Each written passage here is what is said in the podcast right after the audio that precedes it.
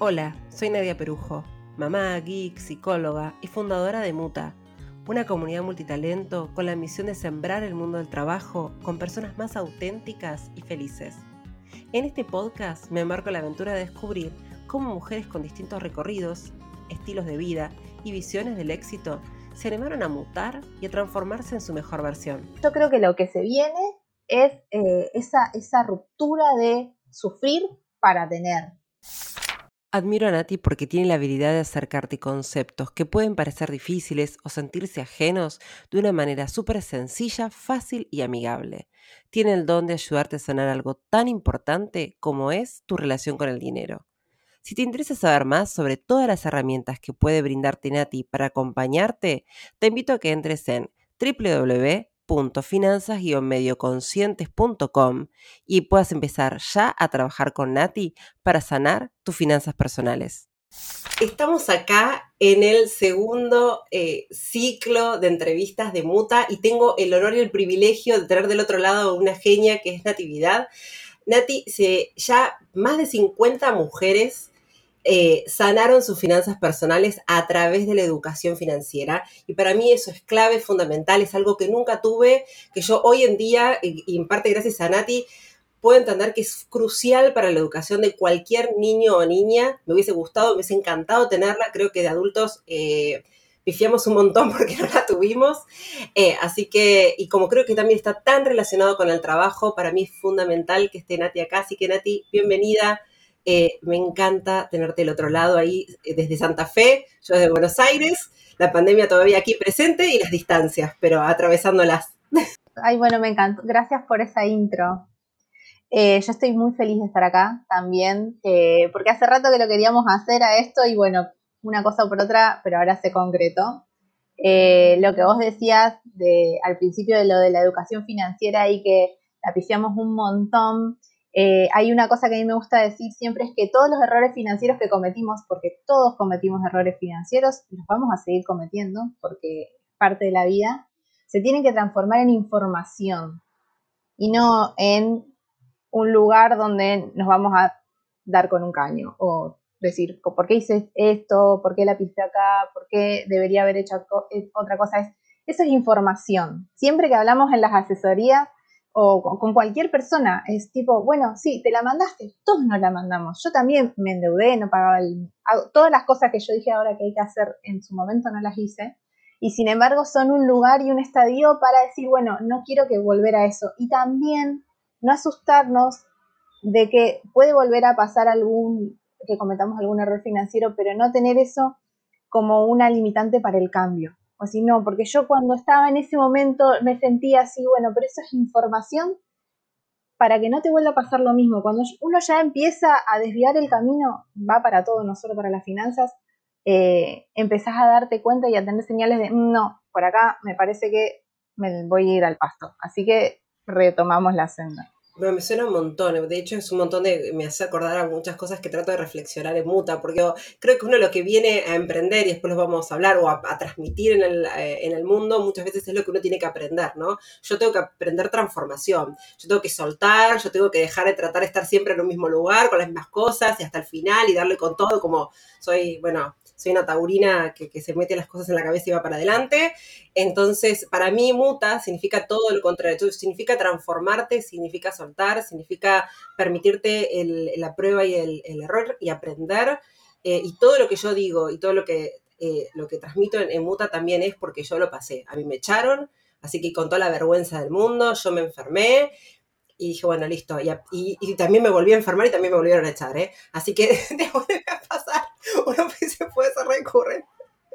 Pero bueno, uno aprende un poco más. A veces uno tiene que aprender de vuelta. Hay cosas que te aprender y otras no. Eh, Exacto.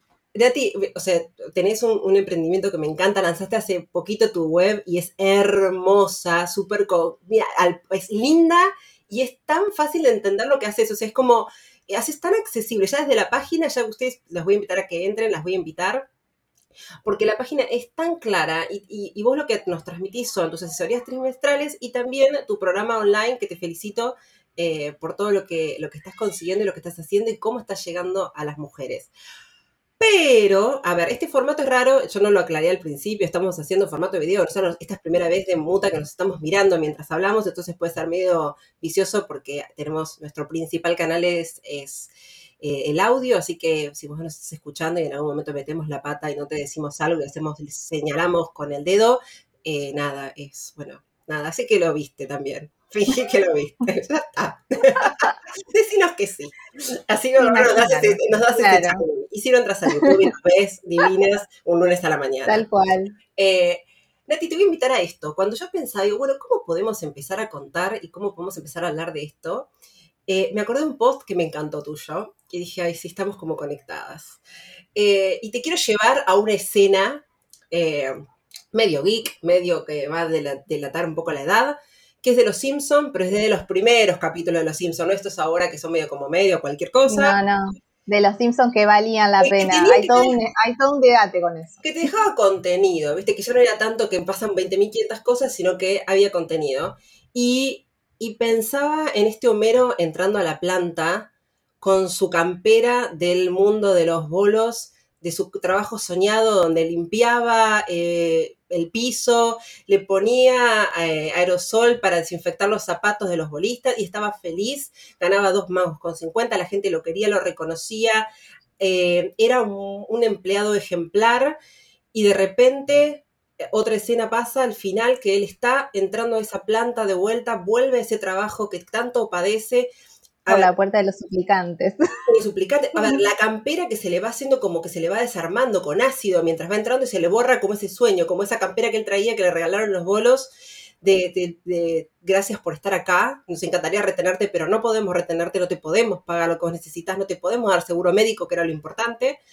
Em, y entrando ahí y volviendo diciendo, bueno, tengo que dejar mis sueños para este trabajo que me da estabilidad, para este trabajo que me permite mantener a mi familia y esa escena de hazlo por ella, con todas esas fotos de Maggie que tanto como que, bueno, no lo ve y te, como te, te estruja un poquito el corazón con, con, todo ese padre que, bueno, que nada, que la motivación empieza a ser estar ahí todos los días para, para poder darle eso a su familia, ¿no? y, y, pensaba que a lo mejor tu historia y mi historia conectan en una parte que por a lo mejor es todo lo contrario a lo que se ve ahí, que es eh, repensar y salir del mundo de la relación de dependencia por la llegada por ahí de un hijo o una hija que resignifican eh, qué queremos dejar y qué tipo de vida queremos vivir y qué tipo de coherencia queremos tener, ¿no? Así que quería entrar por ahí y pensar un poco el nacimiento también de finanzas conscientes. Eh, el nacimiento de finanzas conscientes fue, eh, no fue algo planificado, algo que se fue dando. Em, yo empecé una mentoría con Caro, que de ahí es donde nos conocemos, Upi, porque estaba muy frustrada. Yo me sentía, eh, estaba parada por dentro, así lo definía. Yo me miraba en el espejo y no me reconocía. Eso fueron las primeras cosas que le dije a Caro cuando, cuando la conocí. ¿Por qué? Porque yo miraba a mi alrededor y tenía la vida perfecta tenía salud, tenía mi familia, mi hijo, un trabajo que más de una persona hubiera querido estar sentada en la silla donde estaba sentada. Yo, yo trabajaba en el Estado, fui ascendiendo, trabajé 14 años ahí, en, esa, en ese mismo lugar, en distintas oficinas, porque bueno, fui pasando, ascendiendo de oficina en oficina, pero yo me sentía mal. Yo lloraba sin saber por qué, a veces me encerraba en el baño del, del trabajo a llorar porque estaba angustiada. Eh, y me pasó con la maternidad de que yo tenía todas las respuestas, pero cuando nació Mateo a mí me cambiaron todas las preguntas. Siempre lo defino así. Eh, entonces arranqué con Caro porque lo que quería hacer yo era encontrar algo que me gustara porque en ese momento estaba en una crisis de que nada de lo que me gustaba antes me gustaba. Estaba muy enojada con todo, muy quejosa. Eh, y yo no era así, yo, sabía en el fondo que yo no era eso que, en lo que me estaba convirtiendo, yo me había convertido en la persona que vivía, eh, entraba a las 7 al trabajo y miraba la hora cada 10 minutos porque quería que sea las 2 de la tarde para irse y que esperaba los, los lunes, esperaba los viernes y era un loop. Y era, bueno, hoy este día no estuvo bueno, hoy este día no estuvo tan bueno y esos días se me convirtieron en meses y ya se estaban convirtiendo en años. Entonces empecé con Caro para decir, bueno, qué es lo que me gusta, porque lo, que decía Caro, descubrí tus dones y talentos para mostrarlos al mundo. Yo soy muy creyente de eso, yo creo que es una cuestión de, sí, no sé, de fe, de que todos tenemos algo para dar. Todos. Entonces, ¿qué era eso que yo tenía para dar? Bueno, y entonces me volví a reconectar con lo que yo estudié. Yo estudié para contadora, pero dejé la facultad faltándome tres materias. En realidad me tomé un recreo por tiempo indeterminado que no sé si lo voy a volver a retomar, porque en estos momentos ese es otro debate, pero no siento que la facultad, eh, que ese título me va a nutrir más de lo que eh, estoy mucho más contenta ahora validando conocimiento a través de esto, de enseñar, que decir, bueno, voy a colgar este título, me faltan tres materias y lo cuelgo y ya. Debate aparte. La cuestión es que eh, con Caro reconecté mucho con mi, niña interna. Eh, siempre que vayamos a buscar dones o vayamos a buscar talentos, no hay que mirar al futuro, porque no es cuando yo sea grande voy a... No, mira para atrás, porque lo que te gustaba cuando chica, ahí está, ahí está la, la respuesta. Bueno, la cuestión es que conecté con esta parte mía de que sí, me gustan los números, me gustan las finanzas, me gusta enseñar, me gusta transmitir conocimiento, soy buena en eso, que eso también es algo de, ¿sos buena en algo? Sí, está bien saber reconocerlo y usarlo, porque también es como, ay, bueno, eh, esa falsa modestia o esa cosa con que nos metieron de, no digas en qué sos buena. No, yo soy buena comunicando y me encanta hacerlo. De hecho, en este momento estoy disfrutando un montón. Es lunes a la mañana y yo antes los lunes los padecía un montón y yo ahora me veo que estoy acá hablando con alguien de lo que me gusta, que conozco, que conecto y soy feliz.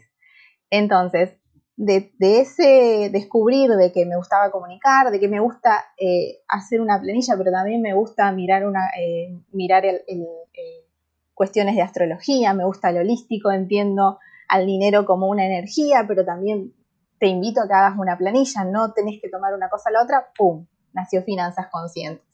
Nació un emprendimiento que era para transmitir, era un lugar donde yo iba a canalizar todos esos dones, hasta que un día eh, me di cuenta, en marzo del año pasado, que yo quería vivir de esto y que cada vez se hacía mucho más real. Y eh, dije, ¿por qué no? Porque esa cuestión de trabajo seguro empecé a conectar con, che, si no es tan seguro este trabajo, ¿qué pasa? Eh, entonces yo siento que para mí un trabajo seguro es un laburo que, como te digo, que me dan ganas de levantarme todos los días a la mañana, que me expande, que yo siento que impacto en un otro, que una persona me mande un mensaje en, Instagram y me diga, leí unos posteos tuyos y me animé a hacer una planilla eh, para empezar a registrar los gastos, a mí es como, me emociona realmente. Eh, o que me escriban y me digan, Nati, eh, después de dos años y medio me animé a invertir porque tenía miedo y es, es algo que me encanta. Y yo decís, che, yo antes estaba encerrada en una oficina y por eso me sentía mal. Ese era el, el key de la cuestión. Bueno, y Finanzas Conscientes nació, fue un proceso que, a ver, yo soy la cara visible, mi emprendimiento es otra cosa, pero yo eh, siento que cuando uno tiene que emprender, o cualquier cosa que haga uno se tiene que conocer, porque esa es la clave. Entonces, eh, Finanzas Conscientes nació, era una actividad para canalizarme que se convirtió, o sea, yo quería descubrir una actividad, se terminó convirtiendo en un emprendimiento en marzo del 2020, antes de la pandemia, yo dije, yo voy a vivir de esto, me acuerdo concreto que estaba, había ido un viaje eh, a una capacitación de emprendedores en Buenos Aires y estaba yo sola con mi diario en el, eh, en el Jardín Botánico ahí en Palermo, me senté y escribí, yo voy a vivir de esto. No sé cómo lo voy a hacer, pero yo voy a vivir de esto. Eh, y me había puesto fecha de vencimiento de mi trabajo en relación de dependencia para diciembre del 2020 y bueno, la pandemia aceleró todo y terminó siendo en septiembre. Y estoy feliz. Sí, se te nota, se te nota feliz. Ahí dijiste, bueno, primero que me diste un montón, un montón de información que estoy procesando es muy interesante lo que decís en términos de del ese padecer como vos, lo, como lo describís. Mucha gente dice me sentía gris, veía el mundo gris. Cuando, me, cuando recuerdo esa época eh, no tenía colores. Es como algo tan, tan, y, lo escucho siempre también en relaciones con, con, mujeres y con hombres, cuando desconectan con su trabajo, cuando están en un lugar y se sienten que están en una inercia, cuando no, no se sienten felices, cuando todos los días son lo mismo, lo describen así, con, este, con esta tristeza que, que se torna gris y que torna el mundo gris. Y qué difícil, a ver, qué difícil tener que pensar, levantarte todos los días y, vivir cada día en ese estado gris. Es, horrible. Yo, a mí me pasaban dos cosas. Una que yo tenía mucha culpa. ¿Por qué? Porque yo decía, no estoy siendo agradecida por todo lo que tengo. Y me acuerdo un momento de que yo estaba jugando, jugando. Mi hijo estaba jugando conmigo y yo estaba re triste. Yo decía, no puede ser, ¿por qué estoy así? Eh, y también eh, esa culpa no me dejó avanzar y romper porque era como que era, yo tenía que romper eso, pero bueno, me costó un montón asumirlo. También me enojaba mucho con el entorno porque nadie me entendía, que yo me entendía. Eh, y yo sentí que estaba en un momento bisagra que era o me apago, o sea, o esto ya está y esta va a ser mi vida de acá hasta el fin de los días, o hago algo con esto. O sea, ese fue como un gran clic que yo hice, digo, yo es, me apago y, soy la, máquina esa que va, trabaja, viene, espera el fin de semana o hago algo. Y me quedé con el hago algo. Hay dos cosas que a mí me, ayudaron mucho. Bueno, yo me apoyé mucho en Fer, en mi esposo. Él súper comprensivo, me dio mucho el espacio, yo siempre se lo agradezco porque él me dio el espacio para yo no entender lo que me pasaba y no, y no, y no saber explicarlo. Y hay que identificar dos cosas que es la, la familia de origen y la familia de destino. O sea, yo a mí eso me ayudó en la terapia. En, me dice, tu papá y tu mamá son tu familia de origen, no son la familia que vos elegiste. Ahora, si tu pareja te estaría planteando algo, estamos hablando de otra cosa. Primero identificar eso. Eh, mi papá aún hoy no entiende por qué yo dejé mi trabajo. Eh, yo me acuerdo de cuando le dije, eh, no le, o sea, no compartió la decisión, eh, me dijo, bueno, menos mal que tu, marido sí tiene una obra social. Fue como muy fuerte. Sobre todo porque yo no le dije, hola papá, renuncié, sino él vio lo mal que yo estaba, lo bien que empecé a estar y le dije, me levanto todos los días y estoy feliz haciendo lo que me gusta y me están pagando por eso. Y entonces fue como, sí, pero vos en el otro trabajo era un trabajo que no te iban a echar nunca que ya hacía 14 años que estabas ahí, que tenías jubilación, que tenías obra social. No entiendo por qué haces esto teniendo un hijo.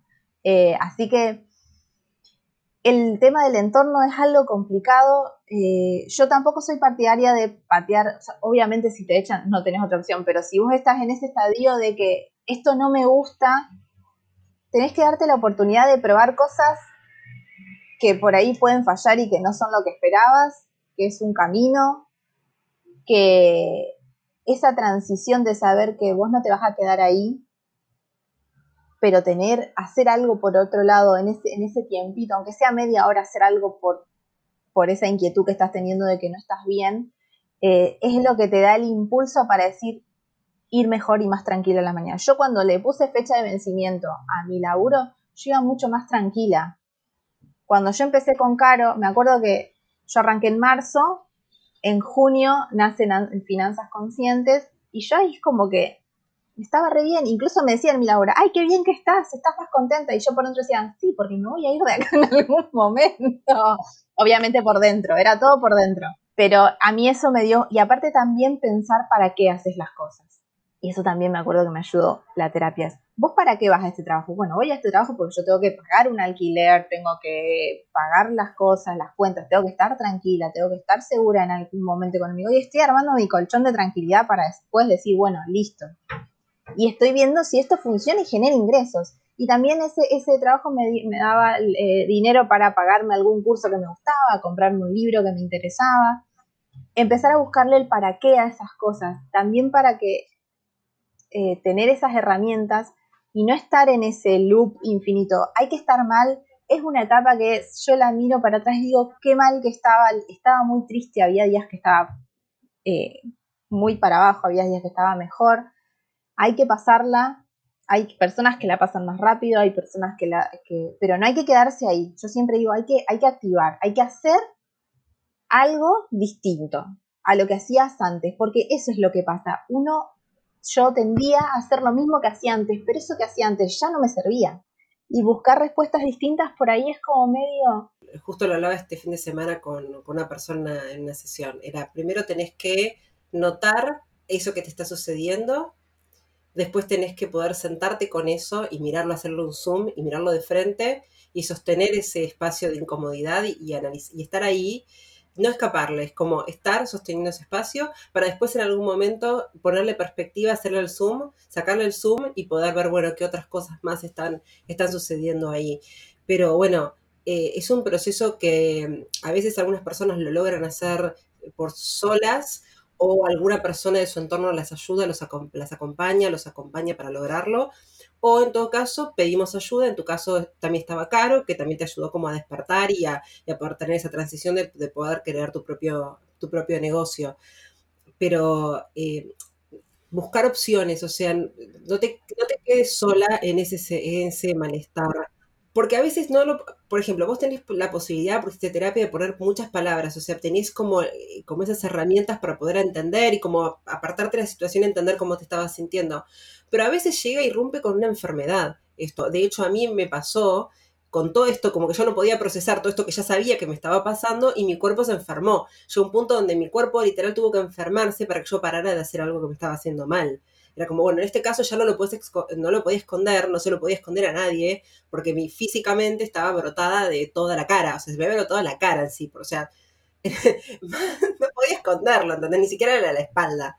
Estaba hiper brotada eh, y me, hiciste acordar cuando me contabas la historia con, con tu familia, que a pesar de tener casi ya 37 años, eh, cuando fui a renunciar, me acordaba de la primera vez que fui a renunciar, que le dije a mi mamá, le dije 18 años, 19 años, me están gritando en el trabajo, yo llegaba llorando y trabajaba en mi casa porque no podía terminar, y mi mamá me dice, eh, bueno, si querés renunciar, no te preocupes, renunciar. Yo me pagaba en mi facultad, estaba empezando recién.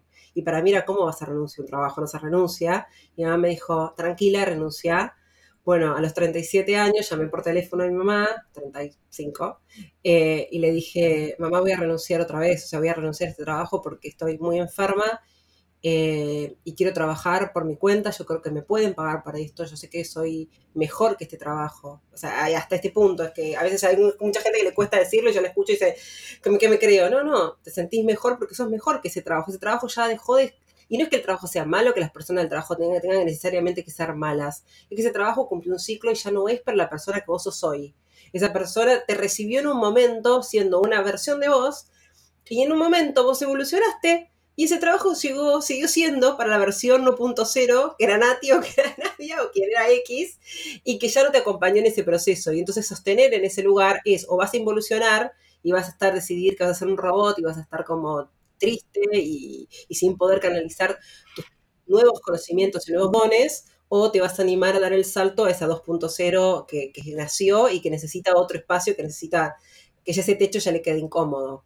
Eh, pero lo, necesario es escucha de la familia, por más que uno sea grande o chico, como eso, quieras o no, en algún punto, y con nuestra relación con el trabajo también, ¿no? Con esta cosa de la estabilidad y de pedir como ese permiso de... Tal cual, eh, lo que vos decís eso de, cómo uno cambia, a mí me pasaba en, su momento cuando eh, yo estaba mal, era como, ¿por qué estoy mal si esto no cambió? O sea, desde que yo arranqué hasta ahora, esto sigue siendo lo mismo, entonces, ¿por qué yo estoy mal? Y aparte eso también ver gente de que estaba bien ahí y yo no, también sentirte rara, de, que estoy fallada, ¿por qué me pasa esto? A ver, si hay algo que te incomoda, mucho, por mucho tiempo, es algo que se tiene que analizar. Yo no me enfermé en ese momento, pero me venía enfermando y yo el 2019, el 2019 que fue mi proceso con Caro, yo me enfermaba todos los meses. De hecho, ahora en, estoy festejando que hace un año que no tomo un antibiótico, que para mí eso es un montón. Y me acuerdo que mi drama era, ¿a dónde me voy a ir si no tengo obra social? Siempre pensaba eso. Y sin embargo me estaba enfermando adentro está bien, la obra social la tengo igual, yo tengo obra social, me pago un seguro, tengo el seguro de retiro, o sea, eso también es que, no es que agarré y me tiré a la pileta, es la, la incomodidad te está diciendo algo y tenés que empezar a curiosear. Yo escribo mucho, me ayuda muchísimo a escribir, a bajar esas cosas que tengo en la cabeza, pues Géminis, y tengo todo muy, pero me cuesta bajar la curiosidad es una hermosura, pero la dispersión de la, es como ahí tengo que manejar eso, pero yo escribí, yo no voy a mi trabajo, o sea, yo no percibo este trabajo como seguro, sino lo percibo como algo, como la imagen de que como me costó sangre, sudor y la, sí me lo merezco. Yo me merezco eh, comprarme o ir o pedirme un delivery porque la pasé pésimo en la oficina. En mi cerebro eso era lo que era así, porque como, ay, porque tenía esa imagen de mi abuelo, mi abuelo laburaba 12 horas arriba de un colectivo, mi abuelo era de Buenos Aires. 12, 12 horas arriba de un colectivo en Buenos Aires y él era feliz y se, porque podía sentarse y tomarse un vino tranquilo el fin de semana con el asado. él. Entonces, ¿por qué? ¿Y por qué empezar a, por qué no pensar, a ver, che, hay gente que le está pasando bomba y está, está juntando con pala? Sí, hay gente que le pasa. Bueno, a ver cómo hicieron. ¿Qué nos pasa? ¿Por qué tenemos esa connotación tan negativa? Por lo menos yo la siento así, esta cosa de que ganarte, el, ganarte ese dinero tiene que ser con sufrimiento. ¿Cómo puede ser que nos cueste tanto también a veces hablar de plata? Y especialmente porque yo lo vivo en carne propia, porque lo veo con mis amigas profesionales gente con mujeres con, mucha fortaleza de carácter, con mucha cosa, que después tienen que cobrarle un cliente, que después tienen que pedir un aumento, que después tienen que ir a tratar, che, acordate que pagarme lo que me debías, y es como agua, agua totalmente. ¿Qué nos pasa con eso? ¿Qué ves vos en las sesiones con las mujeres que, que trabajás? Lo que veo primero es, eh, siempre, a ver, hay una cuestión de, nosotros venimos, no venimos de un repollo, tenemos toda una, una historia detrás, eso que vos decís, eh, el tema de eh, si no la sufriste, no la ganaste, sos un vago, sos... Eh, eso por un lado. Por el otro, el dinero es una herramienta que nos, si nos ponemos a pensar, nos vino a simplificar la vida, porque antes del dinero que existía, el trueque, y para que exista el trueque, tiene que, las dos partes tienen que tener lo que el otro necesita. En cambio, el dinero hizo es, mira, yo tengo esto que vos querés, vos tenés dinero. Es, un, es, un, es una herramienta. Si lo vamos al lado holístico, es una energía de transacción.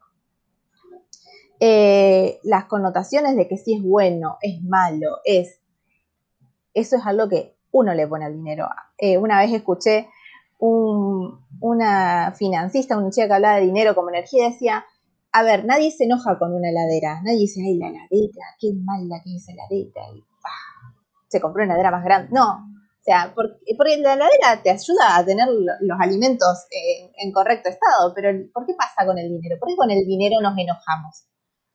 Una cosa que siempre digo es, cuando hablas de cuando se habla de dinero, por ejemplo, no hay que hablar de dinero a la mesa. ¿Cómo le vas a preguntar a alguien cuánto gana, cuánto cobra? Si tiene, si aparece eh, alguien con un que eh, creció, no sé, se compró tres autos, mm, ¿qué habrá hecho? ¿A quién habrá estafado esta persona?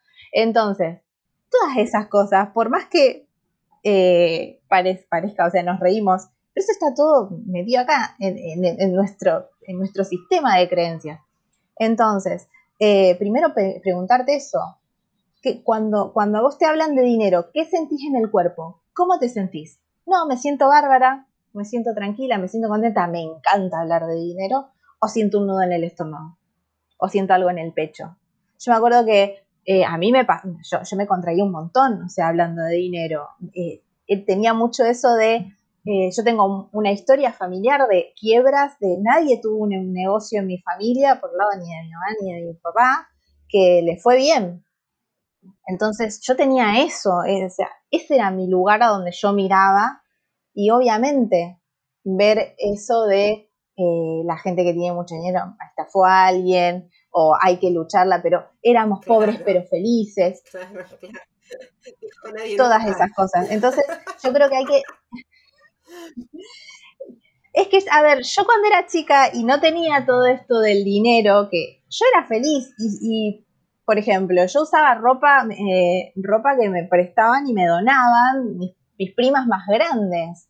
Y yo nunca lo viví como algo que estaba, no lo sentí como una carencia, porque no era consciente de eso. Pero, sin embargo, el querer más sí me daba culpa. El querer otra cosa para mí, que no sea eso, el querer mudarme de casa, por ejemplo, el querer irme del barrio, era visto como una cuestión de, che, estás traicionando tus países, o por qué te vas a ir de acá. Sí, vos fuiste, sí, fui feliz, pero quiero otra cosa. Darme cuenta de eso, amigarme con eso, amigarme con que quiero más, amigarme con la ambición. Yo eso lo escribí, que es una palabra que es eh, un concepto que está totalmente negativa. Tiene una connotación, parece, que parece tan negativo y nada que ver, es como que nadie es ambicioso, o sea, cuando un hombre, o sea, cuando un hombre quiere un trabajo que le va mejor, cuando quiere comprarse algo, no es ambicioso, ¿no? O sea, cuando una mujer quiere, es ambicioso igual, o sea, la ambición no tiene que por qué estar, sino que es, como el motor para tratar de superarte. Exactamente. O, por ejemplo, una cosa que, eh, que, yo escuchaba de chicas, hay que ser ambicioso pero no desmedido. ¿Desmedido con qué? ¿Qué es la medida de la ambición? Porque para mí, eh, a lo mejor para otro es ambicioso, quiero tener una isla y para mí ambicioso es, no sé, quiero poder viajar todos los meses eh, o tomarme vacaciones cada tres meses de una de, de 15 días. No sé, cada uno tiene sus medidas. Sí, o no trabajar un día por semana, o sea, o trabajar menos horas. Esa es la ambición que tengo, es poder trabajar menos horas y ganar la misma plata o más. ¿Por qué no? Y dices eso, ¿no? ¿Cómo? ¿Cómo? no se puede? Eh, eso, yo creo que es, lo primero que uno tiene que hacer es mirar la historia.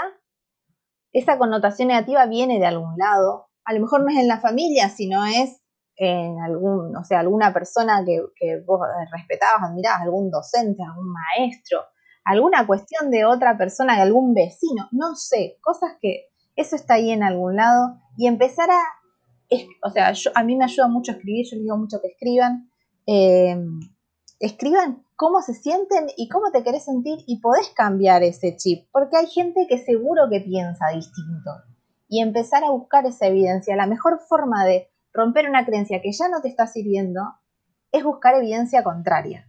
Entonces decir, mira, hay gente que sí, que lo disfruta, hay gente que piensa distinto del dinero y hacer. Como en, las asesorías le digo, todo bien, vamos a hacer esto, les, siempre les mando un ejercicio para que escriban y que decanten ahí todo, pero la planilla te la tenés que sentar a hacer igual. Lo siento, porque una cosa no quita la otra. yo, valoro muchísimo más mi sueldo ahora o mis ingresos ahora porque siento que, eh, o sea, salieron de algo que a mí me encanta y una cosa que me pasa es que cuando el segundo mes de las asesorías, entre el primero y el segundo día del mes, y bien cobran, me pagan. Y eso a mí me da mucha satisfacción porque es como, che, Nati me está reayudando, le pago. También es pensar que sí, que eh, puede salir mal, pero empezar a, pensar más de, eh, puede salir bien. ¿Qué pasa si sale bien? ¿Qué es lo mejor que puede pasar? Eh, romper un poco, yo creo que lo que se viene es eh, esa, esa ruptura de sufrir para tener. De, que el dinero es, algo que cuesta y que hay, que hay que cuidarlo mucho, hay que aferrarse, no hay que, no, es, el dinero es algo que tiene que fluir. O gastarlo, para premiarte. Exactamente. tiene que ser ese premio para que, por el, para que pague por el sufrimiento que te hizo, que te generó. O sea, paga ahora, ahora dame de vuelta lo que me, lo que me sacaste. Eh, entonces, romper un poco con eso. Eh, eso es lo que me parece que tendríamos que cambiar. Porque la historia familiar o lo que vivimos, la mejor forma de honrarla es trascenderla. Eh, es tomar lo que nos, nos, dijeron, nos enseñaron y agradecerlo y trascender eso, porque si no siempre estaríamos en un loop de hacer siempre lo mismo. Nuestros padres ah, no estudiaron finanzas personales. ¿Por qué? Porque aprendieron de nuestros abuelos que vivieron en un mundo de posguerra la mayoría, o de guerra, de hecho. Y no se necesitaba porque el contexto no era tan cambiante como es ahora. Y lo que hay que también saber es que que el contexto sea cambiante no quiere decir de que no podés planificar. Porque también, no, acá no se puede planificar nada porque al otro día te cambiaron las reglas de juego. No, al contrario, tenés que planificar, pero tenés que revisar más seguido ese plan. Pero planificar la tenés que planificar igual. ¿Cómo me veo de acá cinco años? ¿Cómo me veo de acá diez años? Hay que preguntarse esas cosas. Sí, es como que nos hicieron dudar también de eso. Creo que también cuando uno empezó a preguntarse, el poder te lo sacan de ese lado, con, te meten la inestabilidad, la incertidumbre y te dicen, che, no, viste que tienes que, no, ni planifiques porque no vas a poder. Yo tengo la heladera pegado y dice, si el plan no funciona, cambia el plan, pero, no cambies la meta. entonces vamos por eso, o sea, el plan no está funcionando, no es que estás equivocado, no es que hay algo ahí que te está diciendo que, esa situación no está cómoda para vos. Y, y esto que decías hace un rato que a ver, uno no está loco si se siente incómodo, si sostiene una incomodidad, tiene que revisarlo. ¿Por qué? Porque a veces cuando empieza, cuando uno ve la realidad desde otro lugar, puede empezar a sentir esa ajenidad como locura, como está muy, muy próxima. Y, la, y el entorno también te lo puede llegar a hacer sentir, porque te sentís ajeno y te sentís extranjero en un lugar que era muy conocido, que era muy... Yo acá todos los días transitaba y lo sentía como casa, y hoy lo siento como si me estuviesen puesto hoy por primera vez acá y lo estoy viendo de vuelta y no lo conozco bueno, si te está pasando algo de eso eh, en relación a tu trabajo, en relación a tus finanzas, si te sentís ahogado, triste, eh, no, no tenés que sentirte así. Eh, quería preguntarte algo porque vos decías que tenemos que buscar en el pasado nuestros dones y no hacia el futuro. Y, yo te pensaba, cuando empezaba esta, esta sesión, dije, bueno, voy a entrevistar a este ciclo como a superheroínas. Es como que, viste, el superpoder de Nati es sanar a través de educación financiera. Te imaginaba como ando, como tips. Dale, me Te imaginé así, así fue como te imaginé, y me viniste entre sueños y a la noche, y dije, bueno, pero toda historia de que cada eh, superheroína tiene como un nacimiento, y ese nacimiento generalmente está en el contexto de la infancia o en algunas situaciones. Hubo un momento bisagra para vos que fue este que, estabas contando, pero ¿dónde estaban esos primeros dones de esta superheroína eh, en tu historia? ¿A dónde los podrías encontrar? Eh, si lo tengo que buscar. Una cosa que a mí me pasaba era que eh, a mí me gustaba, yo me acuerdo, yo a los 12 años decidí que quería eh, estudiar para contadora. Era algo que yo ya lo tenía seguro, no, no dudé nunca de eso. Y siempre fui muy volada en el sentido de que a mí me gustaba todo lo artístico y lo creativo. Entonces, esos mundos siempre estuvieron separados mucho tiempo, pero ahora es como que Finanzas Conscientes los une. Eh, soy muy curiosa, eh, yo leía mucho cuando era chica, eh, me gusta mucho cuando me explican algo eh, desde otra manera, me buscan la vuelta y me lo explican distinto. Yo siempre admiré eso de las personas y admiro mucho la persona, por digo, finanzas conscientes hay que sacarle el traje y a las finanzas.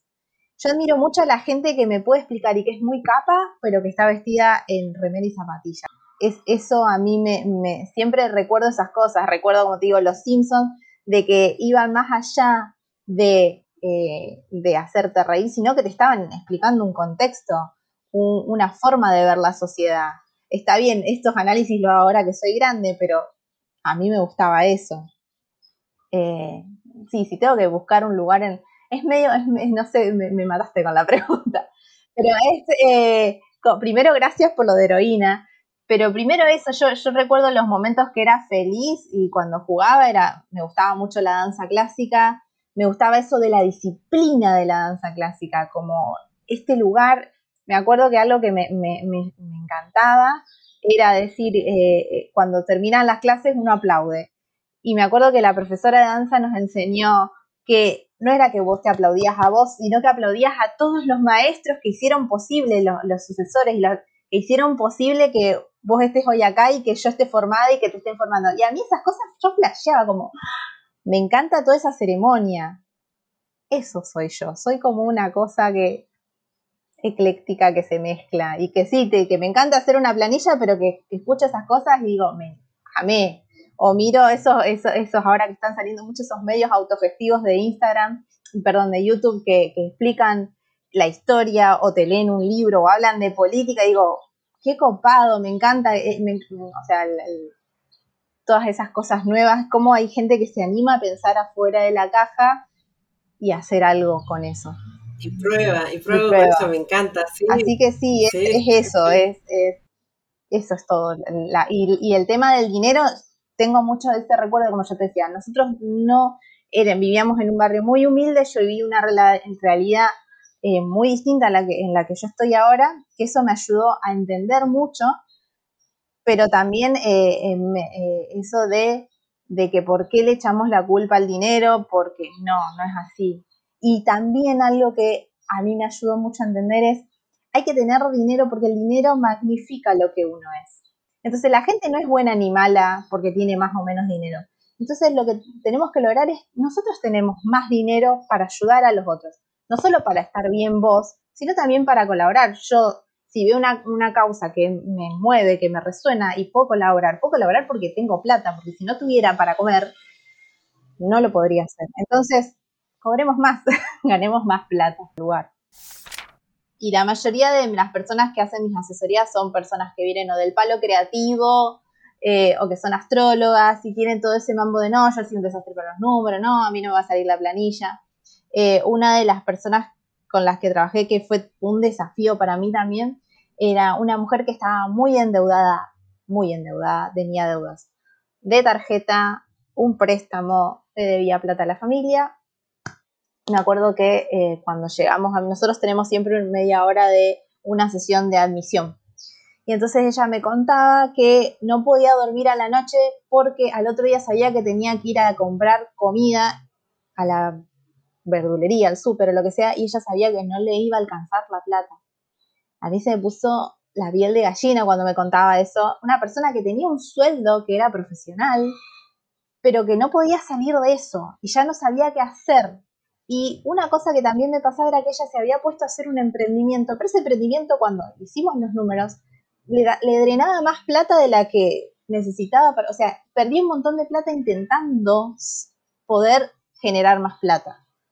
La cuestión que con esta persona trabajamos tres meses, que la asesoría eh, que doy eh, uno a uno es trimestral, y a la tercer clase ya dimos de baja el emprendimiento, le digo, esto no lo hagas más, le digo, porque estás perdiendo plata. Y fue un poco de soltar esas cosas. Eh, vamos a hacer un plan de pago, habla con tus familiares y decirles, che, mira, no te puedo pagar. Y le dije, en un año no les vas a poder pagar, pero lo vas a tener que hablar, o sea, ya está. Fue, habló con estos familiares y le dijo, voy a y no pasó nada, se animó, pero eh, y se me pone la piel de gallina porque hace un par de días me mandó un mensaje diciéndome que había cambiado de laburo y estaba ganando tres veces más. Y es como que, y siempre me escribe y me dice que sigue haciendo las planillas y pasamos de eso, pasamos de una persona que no podía dormir a una persona que logró sostenerse económicamente y saldar y saldó las deudas. También me mandó para avisarme que había saldado sus deudas. Siempre se puede, hay que buscar ayuda no necesariamente, o sea, siempre hay alguien que te pueda ayudar. Eh, eso también, cuando vos ofreces servicios, y es lo que a mí me deja tranquila, yo sé que hay gente que va a resonar más conmigo y hay gente que va a resonar más con otra persona, pero lo importante es que todos podamos acceder a la educación financiera, porque realmente la, educación financiera transforma vidas, porque vos dejas de padecer eso, dejas de padecer y, y, te, y dejas de estar preocupada. No podés estar todo el día así. Hay una cosa que es, cuando vos tomas un café, por ejemplo, estás tomando un café, yo cuando estaba endeudada tomaba el café y en vez de estar disfrutando de ese café que me estoy tomando en un bar, estaba pensando, ¿cómo hago para pagar esto? ¿Por qué estoy sentada acá? Eso, así no se puede vivir. Y hay salida, siempre hay salida, siempre. Eso también les digo, siempre hay salida. La autenticidad para mí, primero, me encanta que lo, traigas a la luz. Es un valor que yo trato de trabajar siempre porque eh, me parece que es importante. Porque la, autenticidad es inspiradora. Cuando vos ves a alguien que es auténtico, automáticamente te inspira a vos a ser auténtico. Porque decís, sí, me van a aceptar. Eh, yo creo que la autenticidad nace del autoconocimiento. Eh, es poder expresar con respeto lo que uno es, es ser fiel a uno mismo y también saber de que uno en el camino puede cambiar, que yo en el camino voy a cambiar de, ideas, voy a cambiar de parecer en algunas cosas y eso está bien. Eso no es dejar de ser auténtico, eso es evolucionar y aceptarse en eso. La autenticidad no es ser siempre igual toda la vida, es ser coherente con lo que uno siente. Si querés conocer más sobre Muta, te invito a pasar por nuestra web www.somosmuta.com o visitarnos en nuestras redes, arroba somosmuta.